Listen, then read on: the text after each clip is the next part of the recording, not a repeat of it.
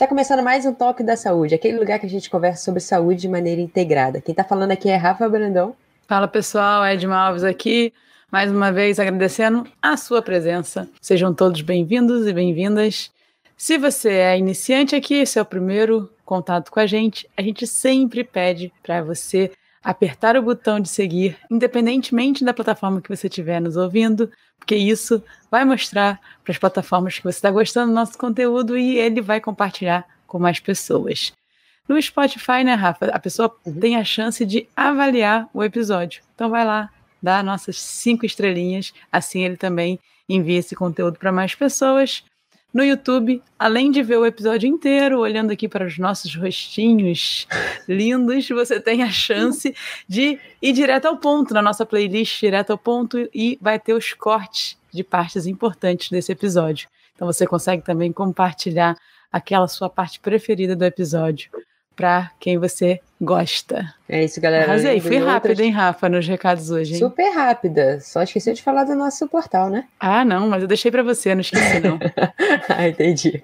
Galera, além de LinkedIn, Twitter, Instagram, Facebook, a gente também tem o nosso portal da saúde, que é www.toquedasaude.com.br.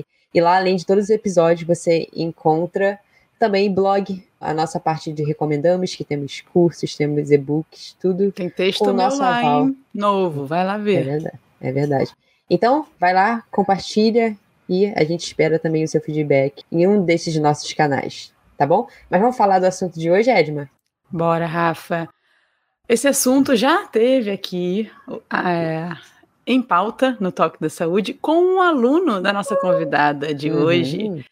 Mas como a gente sempre frisa, Rafa, o Toque da Saúde, ele tenta sempre trazer informações atualizadas.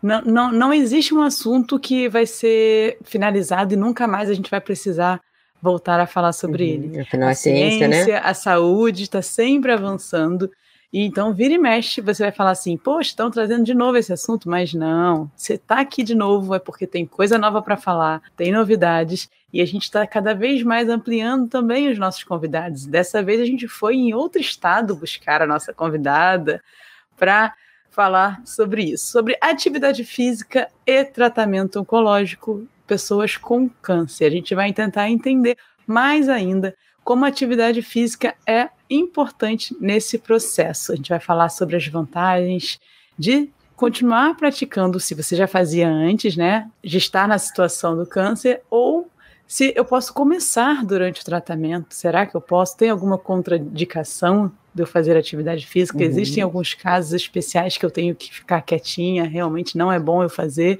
Então, sobre isso e muito mais, a gente trouxe aqui a professora Andressa Simianotto, muito obrigada por. Semion... O que eu falei? Treinoto.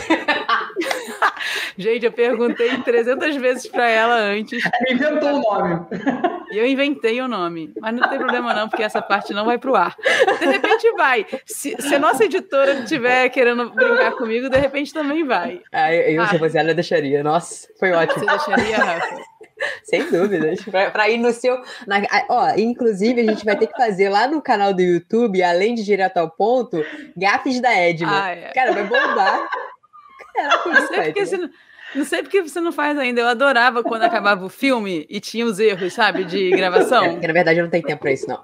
Mas vamos, vamos ficar aqui de dica. Mas então, Andressa Semionato, vai, de novo. Ela. Semionato, ela. muito obrigada por estar aqui. vir o toque da saúde e ajudar a gente a entender um pouco mais esse assunto. Obrigada. E quem é Andressa e por que esse assunto entrou na sua vida? Primeiro, galera do Toque da Saúde, eu quero agradecer a oportunidade, a disponibilidade de vocês em colocar esse assunto em pauta, porque a gente que está dentro do meio clínico é, acredita que ele é de extrema importância. E antes de ter um ponto muito positivo para o próprio paciente, a gente tem um ponto social para falar sobre o câncer, sabemos que é uma doença altamente estigmatizada na sociedade, e o que a gente puder fazer de, de possível para a sociedade entender o câncer como uma doença crônica, como uma, um momento e não uma condição de morte constatada, a gente precisa fazer. Então, é um meio, acho, da gente chegar para a sociedade mostrar que pode ser diferente, que é uma doença que tem tratamento e que a gente está aqui para falar sobre ela e fazer o possível para fazê-la um, para o paciente sentir que é uma doença sim, mas que a gente consegue controlar e ele consegue permanecer com uma vida quase que normal. Isso uhum. é muito uhum. positivo. Ah, legal. Andressa, qual, qual foi a sua, seu, sei lá, virada de chave, seu despertar para esse assunto? Alguma coisa Olha, é uma história. É uma história que me acompanha desde 2015. Eu sou concursada pública, funcionária de um município aqui próximo a Campinas. E no ano de 2015, eu dava uma aula de alongamento para uma comunidade específica, para um bairro específico dessa cidade. Eu atendia mais ou menos 42 mulheres. Nesse mesmo ano, eh, cinco delas tiveram diagnóstico da doença e tiveram que pausar a minha aula e foram fazer o tratamento. Bom, é, foi meu primeiro contato com a doença, embora minha avó já tivesse tido câncer, mas eu, eu era mais jovem, não tinha é, noção do tamanho de tudo isso. Então, essas pacientes, enquanto profissional, essas, essas alunas, enquanto Andressa profissional, foi a primeira vez que eu tive o contato. Elas saíram para fazer o tratamento, mas pediam para que eu segurasse a vaga delas porque por ser um serviço público, eu tenho que ter esse controle de vagas, afinal, tem uma população inteira do município querendo fazer aula, né? E aí eu falei, não, tudo bem, claro, eu guardo vaga, fiquem tranquilas. Mas assim, sem saber muito bem o que estava acontecendo. Bom, seis, sete, oito meses depois, elas voltavam e me agradeciam demais por eu ter feito com elas, ter, ter preparado o corpo delas para aquela doença. É, obviamente, não foi isso, mas de fato foi, era isso que acontecia. E elas falavam, Pro, é, sem o seu acompanhamento, a gente não teria condição de passar por essa doença do jeito que passamos. E foi isso, inclusive, que nos fez voltar. Olha só, estamos aqui seis, sete meses depois, bem, e prontas para retomar suas aulas. E eu, muito profissional, não, obrigada, nossa, que bom, bem-vindas e vamos continuar, toca o barco. 2015, 2016, 2017 eu perdi uma dessas alunas. Em 2018 é, eu dava uma aula de personal para uma diretora da, de uma cooperativa médica aqui da cidade, que é a nossa, nossa maior instituição médica aqui do município de Campinas, e ela me convidou para fazer parte do, da equipe assistencial de oncologia, porque era o laboratório, o ambulatório que ela tomava conta, era o braço do hospital que ela tomava conta. E ela me disse assim: Andressa, é, você aqui é minha professora há algum tempo, e eu estou com uma vaga no ambulatório de oncologia, que eu sou diretora, a fisioterapeuta está com uma gravidez de risco, teve que se afastar, e eu gostaria que você assumisse a vaga dela. Aí eu falei, óbvio que não. Dela, por quê? Eu, eu não sou fisioterapeuta, sou professor de educação física. Vou, lá fazer o quê? Lógico que não. Ela, não, mas eu acho que vai além um pouquinho do trabalho dela. Eu vou colocar uma outra fisioterapeuta. Mas eu acho que você tem uma alegria para levar, você pode mudar o ambiente. Eu queria a sua presença lá eu vou usar a vaga dela para é, falar sobre você, mas eu quero você lá. Falei, tá bom. Ah, pagar para ver, né? Em 2018, então, eu concursada, pedi afastamento do concurso, aquele aquela afastamento não remunerado que nós temos direito lá enquanto funcionários. Eu falei, ah, vou testar essa oportunidade, vamos ver o que que dá. Ah, vou ver, não deve ser nada demais. Eu dou conta. Fui. Quando cheguei lá, eu tive a minha primeira experiência uh, em conhecer o ambiente da Onco e que eu pensei que fosse como toda a sociedade deve pensar. Um lugar com um monte de gente uma em cima da outra, um monte de médicos correndo, pessoas vomitando em baldes, outras morrendo em cadeiras, as outras sem cabelo e totalmente caquéticas, sentadas, esperando a morte chegar, sem conseguir falar, sem conseguir nada. E aí eu entrei naquele lugar, eu falei assim, nossa, mas que lugar diferentão. Não era assim que eu esperava, né? lugar limpo, ambiente uhum. de gente conversando, de gente lúcida, de gente corada, orientada, bonita, né? Uhum. Vamos ver o que, que dá pra gente fazer aqui.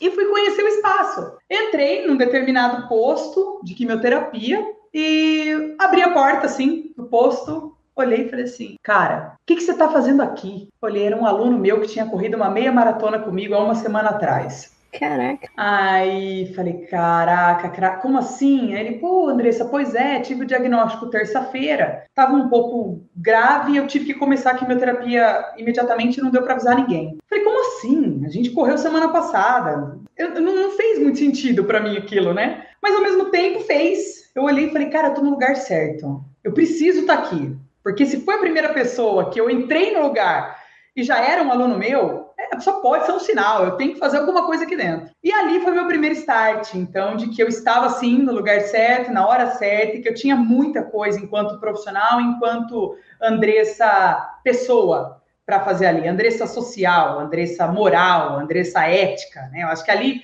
era Andressa integrada para resolver alguns problemas dentro do ambiente, não só, obviamente, dos pacientes, mas da equipe de assistência também, que é muito cara crachá. Faz isso, tira, faz isso, faz, né? Eles são muito técnicos. E ali eu cheguei para desenvolver uma coisa completamente nova num ambiente em que, por lei, eu não existia, né? O profissional de educação física é, recentemente foi dotado de espaço dentro de equipes hospitalares e ambulatoriais, nós estamos falando de dois anos para cá. Então, quando eu entrei, não era assim. Ninguém entendia muito bem o fato de eu estar ali, então eu tive um, um certo torcer de nariz da própria equipe médica e assistencial, mas eu abracei mesmo assim. Afinal, achei que pudesse modelar facilmente outros serviços que teoricamente já existiam em hospitais maiores. Bom, vamos lá começar o nosso trabalho no dia 1. Vamos ligar para um grande hospital da capital de São Paulo e ver se os profissionais que estão lá cuidando da oncologia, os, os profissionais de educação física que cuidam da onco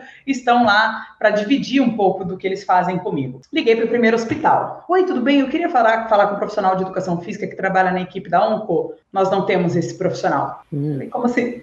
Tá bom, tchau, obrigado. Liga para o grande segundo hospital da cidade de São Paulo. Oi, tudo bem? Eu queria saber quem é o profissional da, da educação física que cuida da, da onco. Não, não, nós não temos esse profissional. Puta, na hora eu olhei e falei, ferro que, que eu vou fazer? O que, que eu vou modelar quem, né? De quem que eu vou copiar? Pô, eu tinha certeza que eu tinha alguma coisa ali, um, pelo menos um, um, parâmetro, vai, um ponto inicial para saber o que eu faço aqui. Bom, enfim, eu não tinha. E aí eu tive que construir as ferramentas com os meus próprios estudos e com os meus colegas tive que buscar conhecimento sozinha, tanto nacional quanto internacional, porque na época, embora a gente esteja falando cinco anos atrás, não existia muito material nacional, porque não se falava nisso, para o profissional de educação física, tá? E fui buscando, e fui fazendo, fui construindo, fui contando com, com outras pessoas da equipe, fui ganhando meu espaço dentro do ambulatório.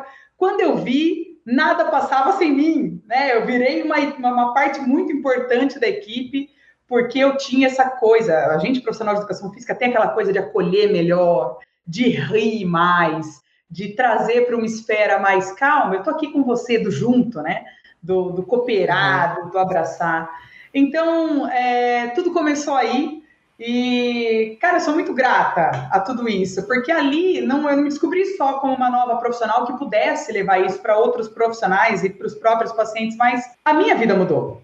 Uhum. A minha vida mudou. O contexto de tudo mudou. Então, a virada de chave real mesmo foi em 2018, quando eu fui para a prática clínica mesmo, vivenciar a oncologia como profissional da assistência. Ali tudo fez sentido. E como é que está o cenário hoje do profissional de educação física dentro dos hospitais? Algo mudou? Desde então? Mudou. Mudou. Em 2020, nós tivemos, primeiro, a, a inclusão do profissional de educação física como profissional da área da saúde. É, nossa, mas vocês não eram? Não, a gente era da humanas. Nós temos uma grande, um grande pedaço do nosso currículo, ele é pedagógico. Então, vem bastante dessa área da humanas. E a gente agora, dois anos, gente, é, é uma loucura, assim, é, como isso faz diferença. A gente está junto com outros profissionais, com médicos, nutricionistas, terapeutas ocupacionais, é, fisioterapeutas, enfermeiros, que são profissões que já estão consolidadas dentro da área hospitalar. Uhum. Então, a gente começou agora, tem muita coisa para rolar, tem muita coisa para acontecer, tem muito concurso para abrir, a gente conseguir é, mostrar para que a nossa área serve dentro do, do, funcionalismo público, do próprio SUS, enfim. Então, esse é o primeiro ponto. E o segundo é que, é, logo na sequência, em agosto de 2020, o CREF, o nosso, CONFEF, desculpa, o nosso Conselho é, Federal, é, também fez com que fosse obrigado o profissional de educação física a fazer parte de equipes assistenciais hospitalares. Então, toda a equipe Legal. hoje de um hospital tem que ter um profissional de educação física para compor a equipe e também agir enquanto profissional da saúde dentro desse, desse local, desse local, né, desse ambiente. E eu costumo falar para os meus mentorados e para os meus alunos de cursos, etc., que é uma área muito nova, a gente não sabe o que fazer nisso, a gente não tem história, é difícil entrar, mas nós somos os profissionais que mais fazem a diferença em todo contexto. E sim, a gente tem que batalhar pelo nosso espaço e, e fazer o possível para fazer o nome da área, de, de forma muito diferente do que todos já conhecem, afinal, nós somos profissionais da saúde. Mas quando a gente fala em hospital, já é doença. Então começa a inverter um pouco aquilo que a gente sabe, a gente uhum. faz o, a engenharia reversa, né? Eu brinco, olha, agora a gente vai olhar outro aspecto, vamos trabalhar com saúde sim, mas a gente tem que pensar na influência que a doença vai ter nesse corpo que a gente está tratando, né? Certeza. Você falou um pouco sobre as crenças que você tinha antes de entrar no ambiente em si. Você imaginava ele de outra forma. E com quais crenças você teve que é, lidar dos pacientes quando uma profissional da educação física chegou lá, o pessoal pensou: ai meu Deus, vou ter que fazer exercício físico agora. Ai, o que, que, ela, que, que essa moça vai inventar de eu fazer? O que, que, que você lembra, assim, bem do início, dos outros profissionais e dos, dos pacientes, dele, deles pensarem quando uma profissional de educação física começou a fazer parte desse ambiente? Olha, a, primeiro, né, nós somos profissionais felizes. Eu acho que a gente escolheu a melhor área da saúde que existe, porque a gente é feliz da hora que acorda até a hora de dormir. Então, o profissional de educação física traz essa energia, traz essa coisa, vamos lá, uhul, exercício, yeah, yeah, yeah, né? A gente tem até aquela figura do Paulo Cintura, que é eterna na nossa, na nossa cabeça. É, yeah, yeah, uhul! E meu, quem olha aquilo, porque é, é, é, o que a maioria das pessoas vem de figura, né, de atividade física, aquilo é a representação do profissional de educação física, é, principalmente dos mais velhos, que são as pessoas que compõem os pacientes oncológicos, né, o câncer é uma doença de gente mais velha, então, eles têm muito essa figura, essa relação do profissional de educação física com essa figura mais feliz, mais é, enérgica, e que não faz o menor sentido estar tá ali. Porque imagina, eu vou morrer, imagina, olha o que eu estou fazendo aqui, eu estou aqui fazendo um tratamento super agressivo. Que isso? A morte está aqui iminente, imagina. Não, mas peraí, tem alguma coisa estranha nessa pessoa. É, acho que ela me deixa mais para cima. Ela me deixa com vontade de continuar o tratamento. Ela me deixa com esperança. Ela olha para mim sem doença. Nossa, eu acho que eu posso tentar fazer o que ela está pedindo. É, então, eu acho que a gente abre os olhos dessa pessoa para um outro lado, que não é o da doença somente. Né? Na verdade, é o que eu costumo falar. Eu falo, gente, olha, que legal, eu tô aqui com vocês agora. A doença existe, ela reflete de uma certa forma no seu corpo, mas quem vai tratá-la é o médico. E eu não tô nem aí para o que ele vai fazer. Eu quero saber de você. Como é que você tá? E dentro da parte saudável, o que eu posso fazer? Como é que a gente pode trabalhar esse corpo, já que a doença está num pedacinho dele, embora haja reflexos sistêmicos, né? Sabemos que a quimioterapia é um tratamento sistêmico. Mas o que, que eu posso ajudar aqui, enquanto corpo, enquanto vida que você tem para viver?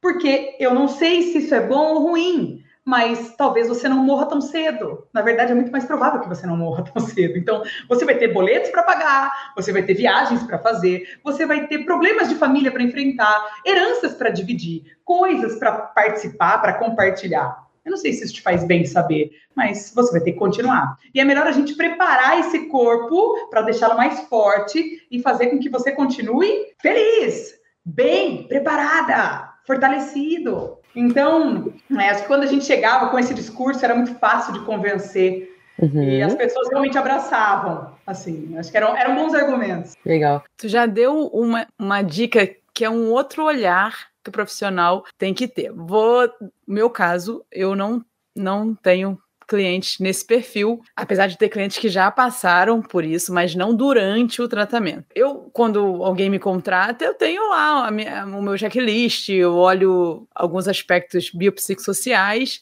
mas muito é o físico, quais as necessidades físicas da pessoa. Você já deu uma introdução, mas tá, o que você está me falando é que o profissional de educação física tem que aprender a olhar outras variáveis para tratar esse paciente e que, que variáveis seriam essas? Por exemplo, o estado de prontidão dele para aquele dia, de fadiga, eu tenho que olhar a cada dia como se fosse um único. São novas habilidades que o profissional tem que ganhar para tratar esse paciente. Qual é o diferencial? Olha, Edma, eu acho que sim. É, na verdade, é mudar o contexto mesmo. Nós vamos tratar de uma doença agora. Um paciente vulnerável em todos os aspectos. Se a gente trabalha com a premissa do, do indivíduo ser um ser humano bio, psico, social, espiritual, ali tudo isso vai estar vulnerável ou não vai existir um desses pilares, ou eles estão todos misturados e o paciente não consegue mais saber, porque é um diagnóstico de semi-morte. Então ele vê a vida que ele construiu até agora potencialmente indo por água abaixo, ele só não sabe muito bem o tempo, né? E, e ele chega realmente achando que a morte está muito próxima e que não há mais nada a se fazer. Eu digo independente dos diagnósticos, tá? Uhum. Todos eles. É, é, são poucos pacientes que chegam com uma cabeça mais aberta e falam, não, vamos tratar, vamos passar por isso, vamos ver o que, que dá. A maioria deles chega com muito medo. E é natural, gente, é natural. A gente a está dentro de uma sociedade que desconhece a doença em si, todo, todos os aspectos da, da, do câncer, tá? Inclusive as, as próprias evoluções. Ninguém sabe se agora mata mais, mata menos, que remédio que tem, que evolução uhum. que tá, é, né?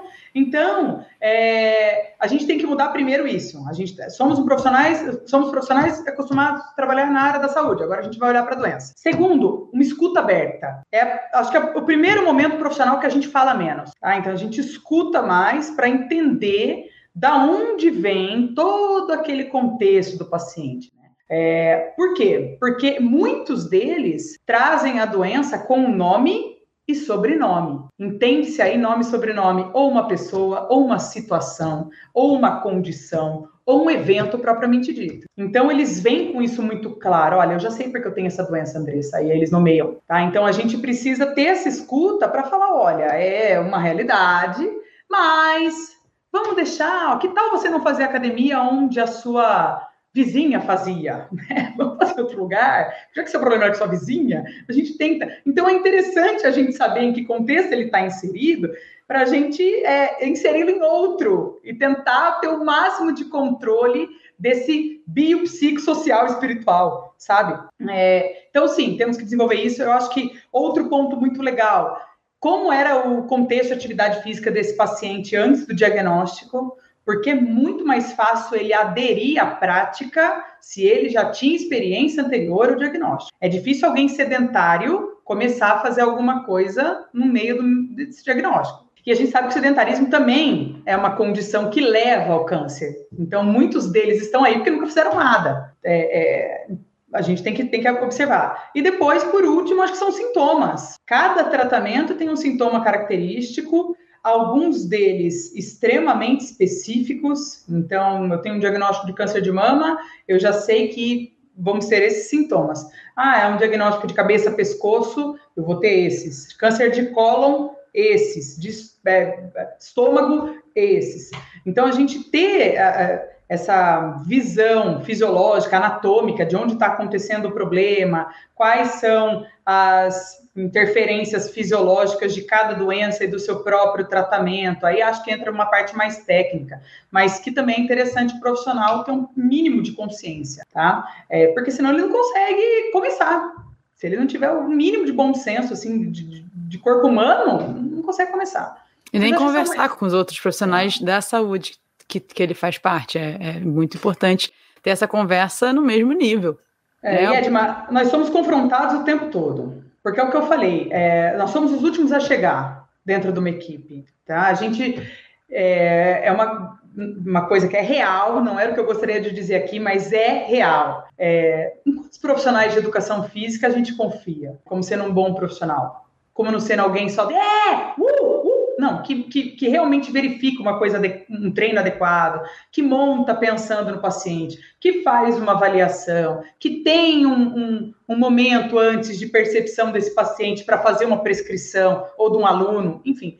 É uma área já assim, ó, professor de educação física, né? ninguém já leva muito em consideração. A equipe não leva em consideração, o médico não leva em consideração. E vivemos uma sociedade médico-centrada. Se o médico não leva em consideração, quem vai levar? É, não, não que eu confie, né? não que eu acho que o uhum. médico seja a pessoa para endossar a nossa profissão ou não, mas a sociedade é médico-centrada. Então, o que eles definem é o que é. A gente sabe que o paciente funciona assim. Ah, não, meu médico mandou, melhor não fazer mas você sabe que ele pode fazer. Amiga, confia em mim, eu sei que eu tô fazendo também, sabe? Deixa que eu cuido de você, o médico tá cuidando da sua doença, deixa eu cuidar do seu corpo, deixa eu cuidar do seu físico, vamos lá. Né? Então, a gente tem que entrar com muita, muito fundamento teórico, técnico e prático para conseguir ajudar esse paciente de fato dentro do próprio tratamento. Fala galera, uma pausa aqui no episódio porque temos novidade. Para você que é do Rio de Janeiro ou próximo, estudante ou formado em educação física ou fisioterapia. Provavelmente, se você é assíduo aqui no Toque da Saúde, você sabe que o nosso raciocínio, a nossa prática é muito baseada no raciocínio evolutivo. Então, nós vamos te dar a oportunidade de beber da mesma fonte que a gente bebeu, que é o curso FBA. Está confirmada a turma para o Rio de Janeiro, de 2 a 5 de novembro de 2022. E claro, o Toque da Saúde tem cupom. Então, se você quiser ganhar 15% de desconto nessa turma, é só você ir no site www.cursofba.com ou vem aqui na descrição desse episódio e só colocar lá o cupom Talk da Saúde, sem acento nu e tudo junto. Serão quatro dias de muito conteúdo teórico e prático para você saber como funciona o raciocínio evolutivo na saúde e no movimento. Então, galera, não perca, use o nosso cupom e a gente espera lá. Boa, Rafa. Então fica aqui o convite para você se inscrever nesse curso e encontrar com a gente de 2 a 5 de novembro no curso FBA Movimentação. Ô, Andressa, a gente todo mundo que está aqui, que ouve o Toque da Saúde, sabe da importância da atividade física e seus benefícios.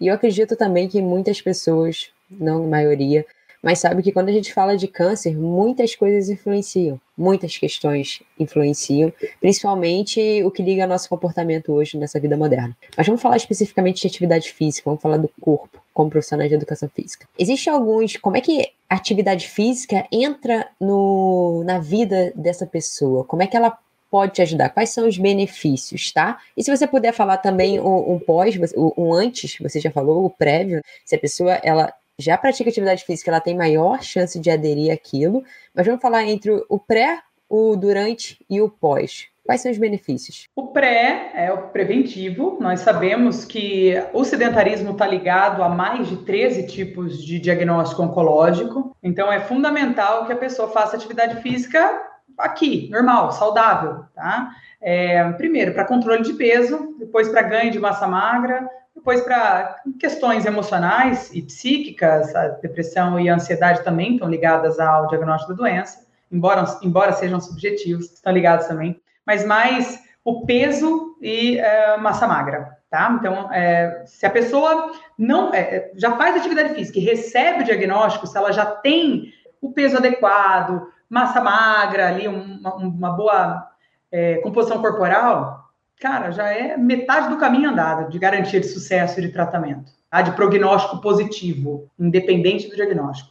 Então, pré é assim. Durante, durante a gente tem algumas ressalvas que dependem da própria doença, da extensão dela e das medicações utilizadas para o tratamento ou a gente fala num, olhar mais macro das terapias utilizadas. Então, nós temos aí como terapia a quimioterapia, a radioterapia, imunoterapia, cirurgia, terapias-alvo, e a gente, a gente precisa é, controlar tudo isso, sintomas de tudo isso, além própria doença. É, então, eu costumo dizer que, em primeiro lugar, nós temos que avaliar a doença e seu tratamento, que provoca alguns efeitos adversos, que precisam sim serem compreendidos pelo profissional de educação física, a fim de não colocar esse paciente em risco. Então, a primeira coisa, não podemos colocar o paciente em risco. A, no, a nossa intervenção ela tem que ser sem prejuízo. Ela tem que ser para otimizar o tratamento e não para prejudicar. Então, cuidado. Por isso que eu, eu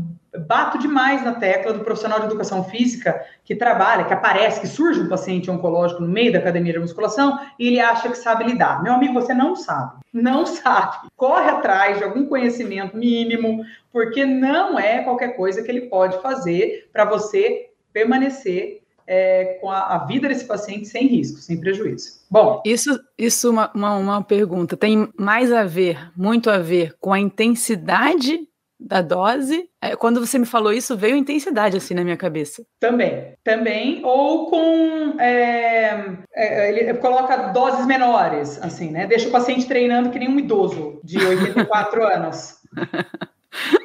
né? Então, é que assim, a gente que está na prática, Edmar, um paciente com câncer de mama, aí eu vou avaliar tudo, que eu tenho que saber que doença ele tem, qual é a histologia da doença, né? A, a, a, identidade dessa doença. Porque se ela for um triplo negativo, eu sei que ele tem, não está fazendo tratamento hormonal. Ah, se ela for um HER2, eu sei que está fazendo tratamento uma vez por mês e que tem alguns efeitos adversos de cardiotoxicidade no uso de é, terapia para HER2. Se tem cardiotoxicidade, eu vou colocar esse cara para fazer um HIT na esteira? Só que é um comportamento comum de qualquer professor. Não, vamos fazer um aeróbico, põe um HIT lá. Não, não dá. Entendeu? São, são práticas que a gente faz comumente, que se ele não tiver o mínimo de, de noção do que aquele paciente está passando naquele momento, né, em que fase do tratamento ele está, e quais as medicações utilizadas com seus respectivos efeitos colaterais de bula, ele vai prescrever tudo mal feito, tudo errado, tudo que pode colocar a vida desse paciente em risco. Se eu estou falando de um paciente com câncer gástrico, por exemplo, eu sei que fica muito difícil a digestão desse paciente e que provavelmente algumas vitaminas e alguns, é, algumas cascatas fisiológicas não estarão acontecendo. Eu vou ter que evitar um exercício assim, assim, assado porque senão coloca em risco. Ah, eu estou falando do tratamento de câncer de cólon. Eu sei que o paciente faz uso de oxaliplatina, que é um, um quimioterápico comum associado com outro, enfim, é um tipo de protocolo da quimioterapia, um medicamento específico. E eu sei que a oxaliplatina ela causa neuropatia periférica. Então, eu não vou colocar esse paciente para segurar um halter ou uma barra num peso livre. Porque ele tem as mãos formigadas, assim, né? Ele não, ele não tem sensibilidade na mão. A chance desse cara derrubar um halter na cabeça é grande. Então, é o que eu falo muito para os meus alunos: façam de tudo para o seu aluno ou paciente não ir para o hospital durante o tratamento por causa de questões extras tratamento. Então, não deixa ele ter uma encravada, não deixa um peso cair no pé dele, não deixa ele, sei lá, ele passar mal, ele ter uma crise de, de, inflamação aguda por conta de intensidade do exercício. A gente sabe que o exercício agudo ele causa inflamação. O corpo já está altamente inflamado por conta da doença, por conta do tratamento, por conta de dieta errada que ele vem fazendo sei lá quanto tempo, por conta da obesidade. Então a pessoa não tem, ela não faz esse, esse raciocínio macro. Né? O profissional da educação física, é o que eu falei, ele não tem ainda conhecimento, porque não tem experiência é, prática mesmo, clínico. Então a gente não consegue ter essa noção do tempo da clínica, né, do raciocínio clínico mesmo. E é isso que eu ensino meus alunos. Eu falo, gente, ó, se vem daqui, calma, vamos puxar daqui de trás e vou desenvolvendo um raciocínio junto, porque é isso que faz sentido na academia, esse raciocínio, tá? E a gente avaliar esse paciente de forma ampla é fundamental para não é, colocá-lo em risco. Que eu falo também é a importância da manutenção da massa magra, e é, isso entra muito na desmistificação do que é exercício, Tá? É claro que a gente sabe da diferença entre exercício e atividade física, mas não custa ressaltar. Exercício físico é aquilo que é planejado, estruturado e que eu faço de forma voluntária, tá? Eu tenho um tempo que eu faço, vou fazer exercício agora. Três séries de 20 repetições por 45 minutos, às segundas, terças e quartas. E atividade física é tudo aquilo que eu faço que promove um gasto calórico. Passear com o cachorro, sentar na cadeira e levantar, ir até a varanda, limpar, fazer o jardim, sei lá, qualquer coisa desse tipo, atividade física. É, o paciente ele pode fazer as duas coisas, tá? Ele deve, ou sedentário, a gente primeiro começa com atividade física, depois a gente estrutura em forma de exercício. Aquele que já vem com experiência de atividade física antes, precisa fazer o exercício normal, estruturado, mas o que eu falo bastante é, galera, é, para manutenção de massa magra, eu não preciso empurrar pneu na rua, nem subir a corda de 14 metros do crossfit, nem virar 54 piruetas e fazer 82 barras de supino com 50. Não é isso. Exercício não é isso. Então, se eu controlar qualquer atividade, Dona Maria, vamos fazer uma caminhada de 15 minutos da sua casa até a portaria. A senhora vai e volta. Em ritmo lento, faz suave, tenta fazer por 15 minutinhos, faz para mim de segunda, quarta e sexta. E a hora que terminar, a senhora vai pegar um saco de arroz e vai levantar até o ombro, ó. Eu estruturei uma atividade, fiz um, é um exercício físico, coloquei uma carga adequada ali para ela começar e não deixa de ser uma atividade útil para ganho de massa magra. Depende de todo o contexto da Dona Maria.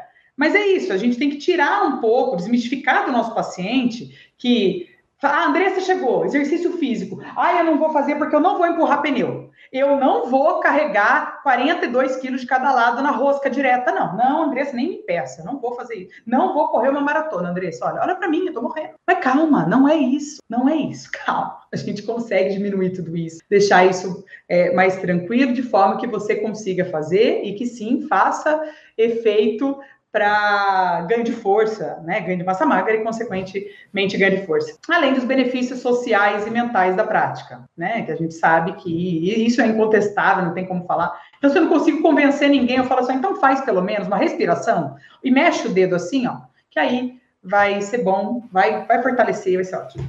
Faça isso. Legal. Interessante você falar isso, Andres, porque Primeiro que eu já gostei dessa frase de desmistificar o que é exercício, porque eu acredito que você está lidando com um público onde está vulnerável por diversas questões, principalmente emocionais. E se você não dá os estímulos certos e você não promove uma motivação, tem grande chance dele não querer realmente fazer nada. Exatamente. Ou seja, porque acha que vai morrer, ou seja, porque acha que aquilo não é para ele, ou porque realmente não quer. Então, além disso que você disse de criar uma rotina para ele que faça sentido para ele, acredito que também abrir uh, os olhos dessas pessoas do quanto ele precisa realmente para estar bem, que é o que a gente chama na educação física de função, de trabalhar melhorando as funções dele, que eu acredito que tenha diferença, por exemplo, de uma mulher que tem câncer de mama do homem que tem câncer de próstata em questões de função, tá? E, e outros cânceres. E acredito também, pelo que você falou, que existem outras ferramentas que podem auxiliar. Você pode Sim. falar um pouquinho disso com a gente? Além da atividade física, uh, a gente tem outras, não vou falar modalidade, mas outras atividades que podem influenciar no tratamento desse paciente de forma positiva, tá? Que já também,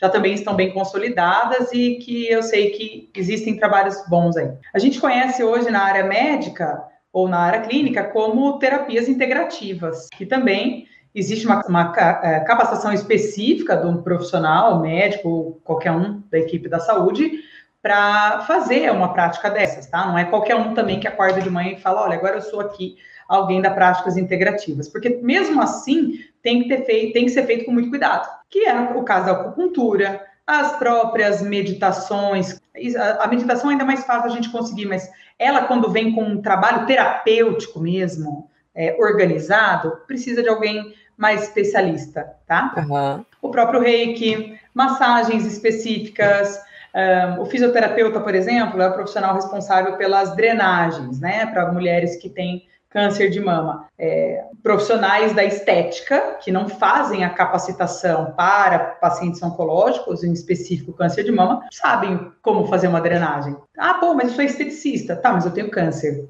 Então, foram retirados alguns linfonodos para serem drenados o líquido intersticial, e não é qualquer drenagem que eu posso fazer. Você tem especialidade em drenagem para mim? Ah, não, então tem que procurar um especialista. Normalmente é um fisioterapeuta que se capacita uh, nisso. aquelas terapias que a gente conhece mais psíquicas, mais mentais, eu não sei como, em que lugar elas se enquadram, né? Barra de access, uh, microfisioterapia, que faz muito esse uso da, da do, do psíquico junto com é, o físico, mas que tem profissionais específicos que, que, trabalham, trabalham nessa área, a própria musicoterapia. Existem. Eu vi uma, uma equipe uma vez fazendo um trabalho de, na, na, na mesa de lira, que é uma mesa que eles colocam um paciente em cima, não é só oncológico, tá? De várias, várias doenças corporais, mas também intelectuais, assim. Então, é, eles fazem ritmos nessa mesa e o ritmo ele toca o paciente, ele, ele faz um, um, um, micro trabalho na musculatura, no corpo, assim, desse paciente deitado através da, da música, através da, da, do ritmo. Só que o paciente deitado, muitos deles, às vezes, até em estados vegetativos, têm melhoras gigantescas, assim, eles sorriem, eles, eles manifestam sentido de ainda estar tá ali. Cara, isso é mágico. Eu fico imaginando, porra, é, sabe?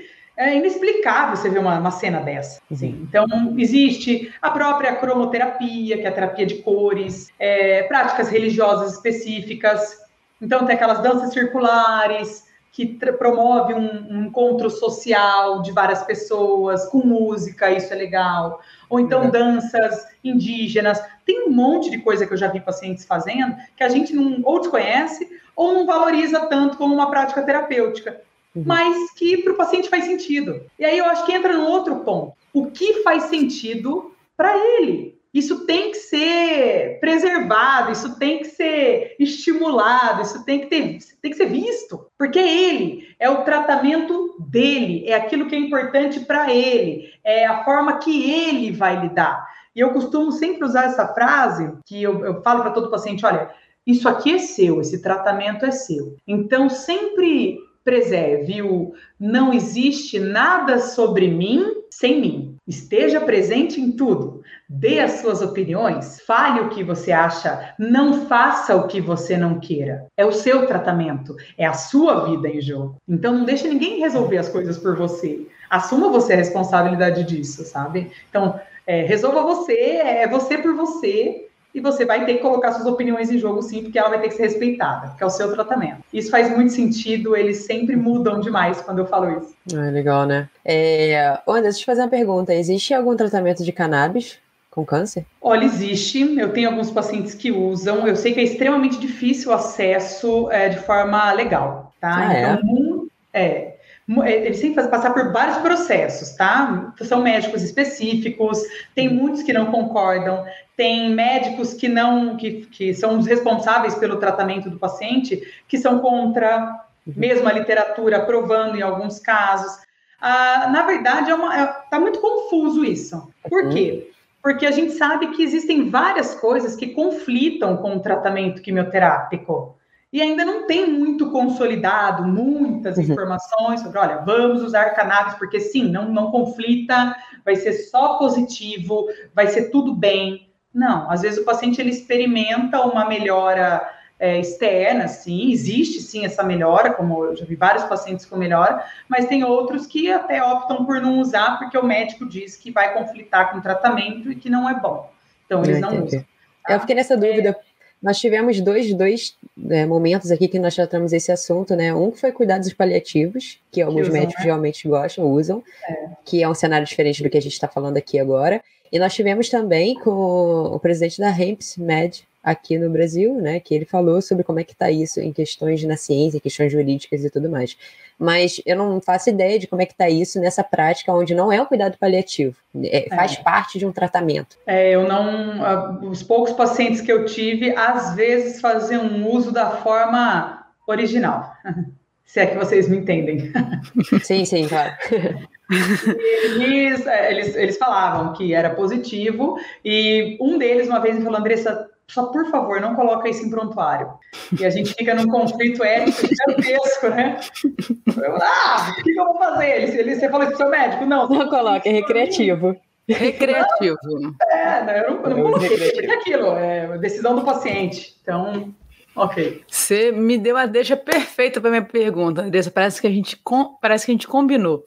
Você falou assim, ele tem que assumir a responsabilidade. Eu imagino que para prescrever exercício, escolher qual a modalidade que você vai estruturar para ser um exercício dele, a opinião dele conte muito e você leve em consideração isso. Mas talvez, em alguns casos, pode acontecer do que ele gosta ser contraindicado. Queria saber se pode, acontece, e que contraindicações de modalidade, de tipo de exercício a gente tem hoje durante o tratamento. Tá, é, de uma literatura traz bastante as atividades tradicionais que caracterizam a melhora das três capacidades físicas existentes, tá? Então, treinamento de força, a gente trabalha capacidade física, força, musculação, exercício com carga, ou carga do próprio corpo, ou sobrecargas extras. Uh, exercício aeróbico, né, as modalidades que a gente conhece do treinamento de endurance, a bicicleta, a esteira, a corrida, e flexibilidade. Aula de alongamento, por exemplo, pilates, uh, o próprio tai chi, Lian Kun, enfim, que envolve um pouco de, de, de, respiração. Mas tudo isso é recomendado. Agora, ele vem às vezes assim, professora, tudo bem, olha, tô aqui no meio do meu tratamento, eu já tive um paciente eu pedalei semana passada 142 quilômetros, que eu fiz daqui até sei lá que cidade. Eu comecei meu tratamento de leucemia hoje. Eu quero saber se eu. Linfoma, era um linfoma. Eu, eu, eu comecei meu tratamento de linfoma ontem, só que eu tenho um pedal de 180 quilômetros. Semana que vem eu posso fazer? Oi, meu filho, vamos lá. Não sei, eu não sei. Vamos tentar. Vamos ver que forma que seu corpo responde. Né? Então, é, uma das primeiras condições do, do, do, da atividade física, do treinamento físico, a gente aprende até na disciplina de treinamento esportivo, é, são as regras do treinamento esportivo, e a primeira delas é individualidade biológica. A gente tem que respeitar a individualidade desse cara. Cara, o cara que aguenta pedalar 180 quilômetros. Imagina se eu chegar para ele e falar assim: não, pelo amor de Deus, não faça isso. Então, o que eu falei foi, cara, olha, vai, tenta, mas ao invés de pensar no 180, fraciona ele para mim. Faz 20 20. Faz 20, vê como você se sente. Faz 20, vê como se sente. Faz 20, vai de 20 em 20, analisando se seu corpo dá conta de chegar no 180. E vamos ver o after disso aí. Seu médico sabe? Não sabe? Então tá bom. Então a gente sempre traz essa coisa da, da, da representação médica mesmo, porque eles que precisam saber o que está acontecendo. É, é, o nome deles que estão ali. Bom, então existe pacientes que têm essa uma rotina extrema de atividade física, e existem aqueles que, que normalmente eu, eu, eu fraciono, eu, eu nego, eu peço para ele reduzir um pouco, e existem aqueles que eu te falei. Então, força, endurance, resistência e flexibilidade.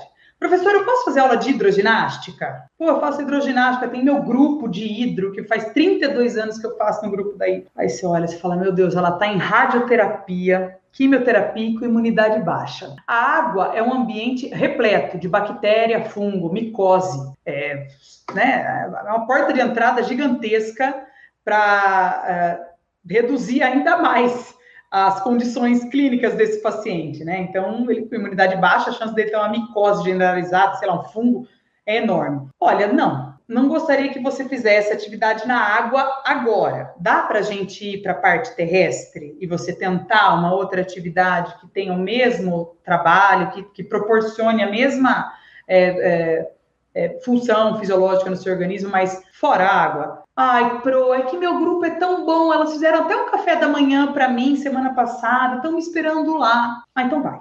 Por quê? Porque daí a gente entra na questão do benefício psicológico, cara. Se eu tirar isso dessa mulher, o tratamento vira um inferno. Ela não adere, ela não quer mais saber, ela deprime, ela fica pior. Então eu costumo dizer que às vezes a gente avalia custo-benefício. Qual a chance dela pegar um fungo generalizado e ter depressão? A maior da depressão. Então vai. Vai, faz, mas toma esses esses cuidados, tira o maiô logo na sequência, verifique se a piscina que você está usando está com água tratada, vê se suas amigas não fazem xixi na água, minha filha, pelo amor de Deus, não deixa isso acontecer. Ai, pro, não. Então, viram até uma coisa engraçada, elas, elas elas aderem, elas vão. Aí você vê que leva o tratamento de outro jeito, e graças a Deus passam o tratamento todo sem ter fungo, sem ter micose, sem ter nada. Então a gente sempre tem que ter esse bom senso para avaliar e, e, ler o paciente, o que ele está querendo. Para é aquilo, gente. O tratamento ele precisa acontecer do jeito que o médico planejou, porque senão a doença pode voltar, a doença pode progredir, a doença pode metastatizar. A gente faz tudo para isso não acontecer. É, um outro assunto também que eu queria falar, Andressa, é quando a gente lida, profissionais de educação física que estão aqui, ou até tem familiares com dor crônica, por exemplo. Vou pegar um, um, um, exemplo.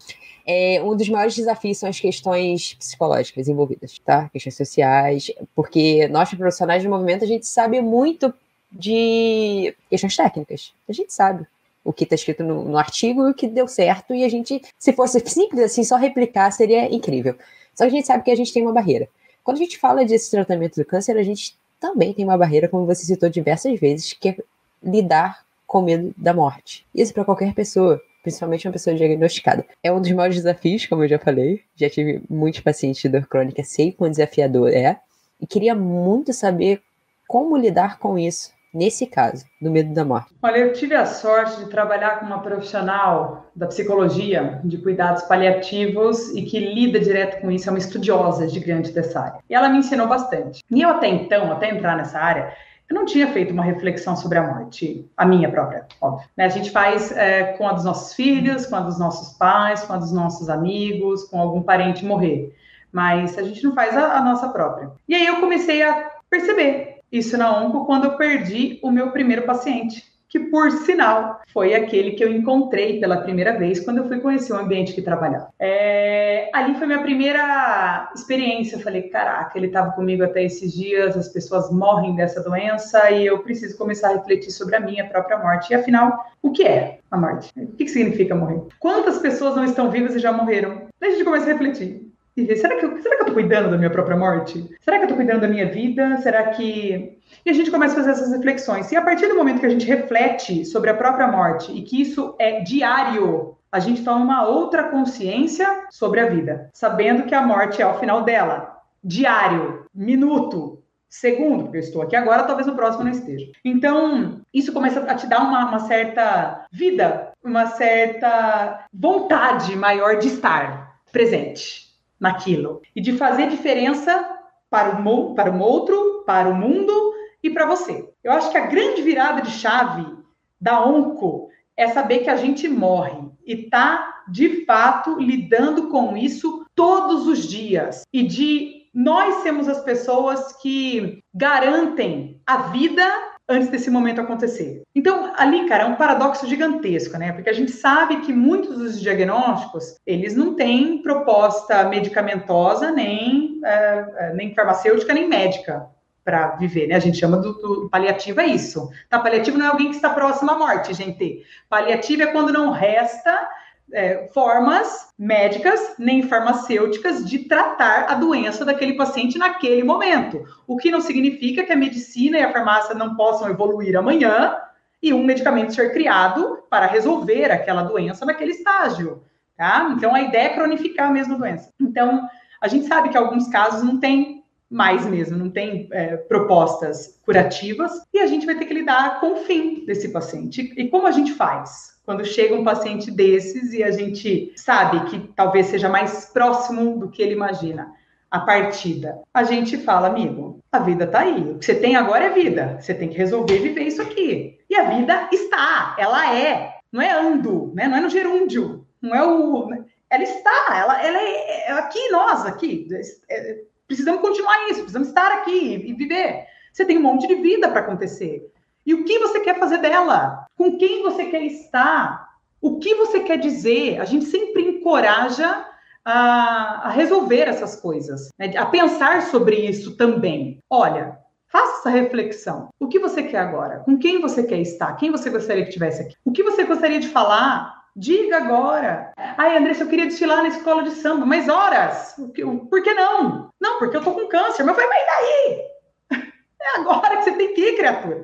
Fala pro seu médico, vamos lá, a gente vai junto, a gente faz um trabalho para você sambar a noite inteira, sei lá. Né? A vida, ela está aí, ela está acontecendo e você precisa viver, porque a morte é inerente a ela. Nós estamos aqui sabendo tudo isso, tá? E é uma parte muito difícil, gente, porque, porra, é alguém que hoje tá e amanhã pode não estar mesmo, né? Por conta de um diagnóstico que leva a isso. Não é que nem um acidente que acontece, ou sei lá, um infarto. É, mas é, é, a gente vê o corpo é, definhando aos poucos em alguns diagnósticos. Mas eu acho que uma forma positiva de ilustrar isso e é, enquanto profissional, eu tive um paciente com câncer de pâncreas, que já é um diagnóstico bem agressivo, e ele era muito animado, assim, muito, tinha muita vontade de viver. E, pô, a gente fazia várias coisas, ele era é, artesão, e levava os, os, materiais que ele confeccionava. Pô, a gente adorava aquilo, era super, super bacana, divertidíssimo, inteligentíssimo.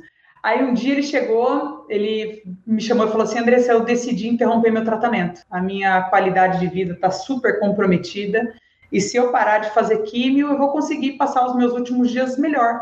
Eu prefiro ficar assim com meu marido, é, fazer uma viagem a última breve aqui. E eu estou satisfeito com essa decisão e tudo bem. Falei, ah, cara, beleza, então vamos lá, vamos seguir. Porque eu fico feliz com a sua escolha, você tá bem? Ah, tô bem, porque não, não tem que me resta. Falei, não, tudo bem, então vamos fazer isso daqui os melhores momentos de 2019. a gente brincou, falei, oh, vamos lá, retrospectiva. Aí, beleza, daí um dia ele estava sentada, acho que para última sentado para a última consulta do médico, e eu cheguei. Eu cheguei toda saltitante, porque eu só fazia, gente, eu era a doida do ambulatório.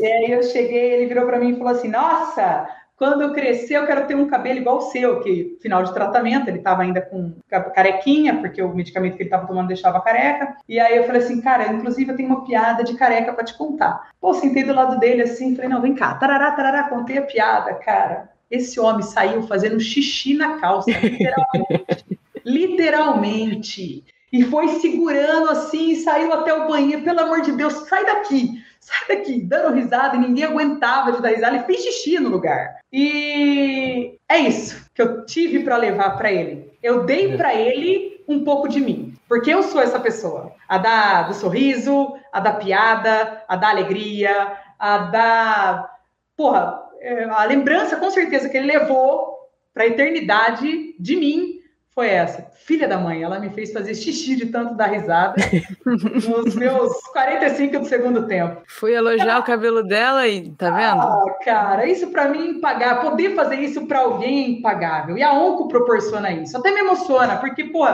Eu fiz isso várias vezes. E, e é isso, eu acho que a morte é, do outro, né, é, parte a partir de uma reflexão nossa. E quando a gente reflete sobre a nossa, a gente fala, porra, eu preciso deixar na terra antes de morrer aquilo que eu tenho de melhor para a terra e para o outro. Então, foi isso que eu fiz. Nossa, perfeito. Agora aquela assim, Rafa, ó. Muito bom. Esse finalzinho, conhecemos um pouco mais quem é a Andressa. Falar de a, a exercício físico no câncer para você é moleza. O difícil mesmo são as nossas quatro perguntas finais. Essas são difíceis. E a gente quer saber o que é saúde para você. Olha, a saúde eu acho que cara, ela é tudo menos ausência de doença, né? Sei lá, não é só isso, na verdade. Eu acho que a gente também tem esse contexto. Né? Ah, eu tô, tô é saudável, mas você não tá doente? Não, eu tô um pouco doente, mas não, calma. Então vamos lá. Eu acho que a saúde é você tá bem, cara, com, com você. Você tá bem psicologicamente, tá bem fisicamente, tá feliz. Claro que a felicidade é uma utopia, né? A gente tem aí montanhas russas na vida, mas, pô, é você olhar e falar assim: eu vivo uma vida satisfatória. Eu tenho momentos ruins, ter consciência disso e fazer de tudo para melhorá-los. Eu tenho momentos bons e ter consciência disso, que uma hora vão piorar, que os ruins vão melhorar mas principalmente você lidar bem com a sua existência. Eu acho que isso é saúde. A gente não é o ser humano mais bonito do mundo porque a gente não é Gisele Bündchen. A gente não é o mais rico porque não é porque o a gente não é Gisele Bündchen. e a gente não é mais famosa porque Saudade. a gente não é Gisele Bündchen. É isso. É, Gisele Bündchen, isso daqui, cara. que beleza. E esse mundo é uma delícia de viver. Olha só. Porra. Isso é saúde. É você conseguir andar, você conseguir viver bem, respirar, contemplar coisas belas, é, falar, recitar poema, falar alguma coisa boa para o outro, edificar a vida de alguém, dar uma palavra é, religiosa, né, espiritual, desejar o bem para o outro. Sei lá, eu acho que a vida é a saúde é, é você conseguir jogar para fora o que é de bom, é você mostrar isso para os outros, sabe? E não tem nada a ver com doença isso. Eu acho que saúde é você estar tá bem, sei lá, com você, com seus amigos, seus familiares, e saber que a vida é, é, tem parte boa e parte ruim. E vamos lá, vamos tocar, que é assim que segue o baile. Segura o reggae e vai. Essa não combinou, segura o reggae. Segura o reggae? Você não segura seu reggae? Eu falo para meus pacientes. Segura seu reggae, hein? Vamos lá. e uma experiência inesquecível, Andressa? Ah, cara, eu acho que foi a maternidade, né? Foi a maternidade, eu tenho um menino de 5 anos. A maternidade, ela veio para mim numa, num contragosto, na verdade. Eu nunca quis ser mãe, mas acho que inconscientemente, talvez, tá aí. Uhum. Meu filho tem cinco anos e eu acho que a maternidade trouxe bastante essa, essa, essa experiência, assim, diferente. É, essa experiência também de da onco, da morte dos outros. A onco ela me, ela me trouxe assim infinitas experiências, cara, positivas, negativas, que eu acho que todas elas, com todos os pacientes que eu, que eu trabalhei, eu aprendi um pouco. Deixa eu ver, que mais uma experiência? É, experiência. Ah, putz, essa não pode faltar. A primeira vez que eu entrei num centro cirúrgico para auxiliar um médico numa uma punção medular para um paciente com linfoma e HIV hum. positivo. Ai, minha coluna doeu aqui agora. Ah, cara, aquilo foi genial, porque eu nunca imaginei, dentro da minha área, dentro da educação física, que eu fosse entrar num centro cirúrgico, porque sempre foi um desejo meu. A medicina não era um desejo, mas ela virou depois que eu entrei na ONCO, tanto que eu falo até hoje para os meus pais, eu falo, olha, é, se eu tivesse um CRM, ia ser tudo diferente. Eu acho que eu conseguiria agir com mais assertividade aí no, na, na, qualidade de saúde de vida dos pacientes, mas entrar num centro cirúrgico e passar por. Eu me sentia Meredith Grey, cara. Aquilo Porra, fez todo sentido. Ela tá juntinho com Gisele Bündchen. Agora eu vou colocar minhas experiências de Grey's Anatomy. São 17 anos vendo aquilo ali, gente. Não é possível que eu não tenha aprendido nada. Né? foi isso. Foi muito Quando a Rafa riu, eu sabia que era uma piada de Grey's Anatomy. Eu não entendi, mas quando a Rafa riu, eu falei, é Grey's Anatomy, certeza. Puta vez, sou formada em Grey's Anatomy. Eu também, foi mágico. Aquilo foi, aquilo foi mágico, mágico, sensacional. Entrar no centro cirúrgico, muito bom. Se você pudesse escolher alguém para dar uma boa caminhada, bem longa e conversar sobre o que você quisesse, quem seria e por quê? Porra, sem sombra de dúvidas nenhuma, Jesus Cristo, cara. Primeiro porque ele é meu ídolo, ele faz sentido eu estar aqui, eu trabalhar com o que eu trabalho. E eu perguntaria Porque eu sou a ovelha que vive escapando e o senhor vive resgatando, bicho. Puta, mas que que foi? Qual é a tua? E, e toda vez que ele me resgata, muda alguma coisa para o bem, para o bom, assim. E de certa forma, acho que isso me inspira a fazer o mesmo com os pacientes, sabe? Calma, não vá, não fuja de mim. Você é uma ovelha que eu vou resgatar. A atividade física vai fazer parte da sua vida ainda. Ele vai falar, por isso, para você aprender e fazer com os outros. Pois é, pois é. Mas com certeza seria ele. E além dessa, obviamente, eu ia fazer uma outra pergunta, tipo, Jesus, como você lidava com Pedro? Sou eu, Pedro. Cara, só para eu falar para as pessoas como lidarem comigo, né? Me ensina isso. Muito bom. E se você pudesse ser uma habilidade, qualquer uma, qual seria e por quê? Olha, eu pensei em duas coisas que são, são boas para mim, né? Eu acho que a primeira é sempre de andar reto e para frente, sem desviar um milímetro à direita ou à esquerda da injustiça. É...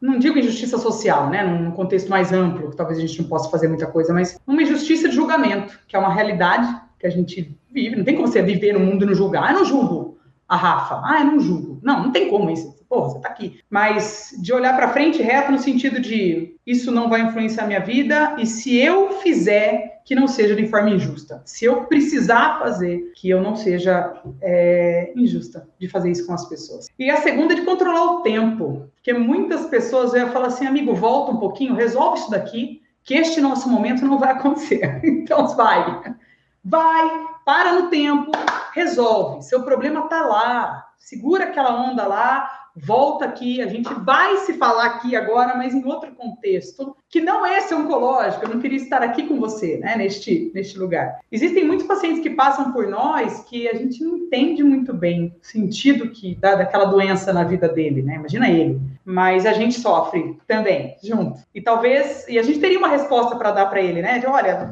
foi isso, resolve lá, vamos tentar mudar, mas o tempo é incontrolável, ele é, ele é cruel e não dá mais. Então, a gente, dentro daquilo que nos cabe, de mínimo controle do tempo, a gente tenta fazer o melhor possível. Mas o tempo e andar sempre em frente, reto, sem ser injusta à direita ou à esquerda com ninguém. Interessante. Ô, Andressa, tem uma pergunta final que eu acho que é a mais esperada desse episódio. Onde é que a gente acha? Presencialmente e, por favor, online, hein? Maravilha. Presencialmente, eu estou em Campinas, é, aqui no interior de São Paulo. Eu tenho um consultório próprio, aqui onde eu atendo vários dos meus pacientes. É, aqueles que estão em tratamentos, que já terminaram, os que acabaram de receber o diagnóstico, enfim. Ali a gente vai conversar um pouquinho. No digital, no virtual, eu estou no arroba Andressa Simeonato, tem é, o meu Instagram lá para a galera seguir. Confesso que estou um pouco negligente, porque o presencial tá bombando, cara. Eu acho que a galera, depois da pandemia, quer encontrar ali, né? Quer encontrar, quer encontrar. o né? Então, a galera tá vindo de vários lugares para para serem atendidas por mim, e aí eu acabo ficando mais presencial, porque a demanda também é grande. Mas o digital eu tô lá, respondo todo mundo, eu atendo todo mundo, consultas virtuais também. E os dois cursos, né? Eu tô com um curso para profissional de educação física, para capacitação de profissional de educação física, que vai acontecer agora dia 20 de agosto. E podem também profissionais da saúde que tiverem interesse nessa, nesse tema, porque é uma outra forma de olhar a oncologia, né? Uhum. É, então, tem o curso. E eu também tenho a mentoria particular, é, que eu atendo individualmente esses profissionais para começarem, para iniciarem o seu trabalho dentro de hospitais e ambulatórios, desenvolvendo raciocínio clínico, desenvolvendo práticas clínicas que são necessárias para trabalhar não só com onco, mas com as equipes assistenciais e com outras doenças também, que já estou virando expertise aí, é, expert nisso aí. Então, é, é, isso, galera. Pô, e aí com vocês, né, pô? Agora estamos aí nos podcasts. Vamos lá. Se prepara. Quando sair teu episódio, não sei se você vai conseguir sair em Campinas tranquilo, hein? Oh, obrigada. Tá preparada para o estrelato? Não vejo a hora. A Gisele Bündchen na prática. A Gisele Bündchen. gente, nem o sobrenome da Bündchen eu acertei hoje. Eu falei Bündchen. Eu falei, sei lá, falei uma coisa muito esquisita agora. Mas... Pessoal, por favor, compartilhe esse episódio. atividade física para todo mundo, vocês sabem da importância. Com certeza vocês conhecem alguém que já passou por essa situação, ou é, a própria pessoa, ou alguém da família dessa pessoa. Então, ajuda vem de todos os lugares e você pode ajudar pessoas que estão passando pelo tratamento agora. Encaminhe esse episódio, por favor. E muito obrigada para quem chegou até aqui. Até semana que vem. Valeu, galera.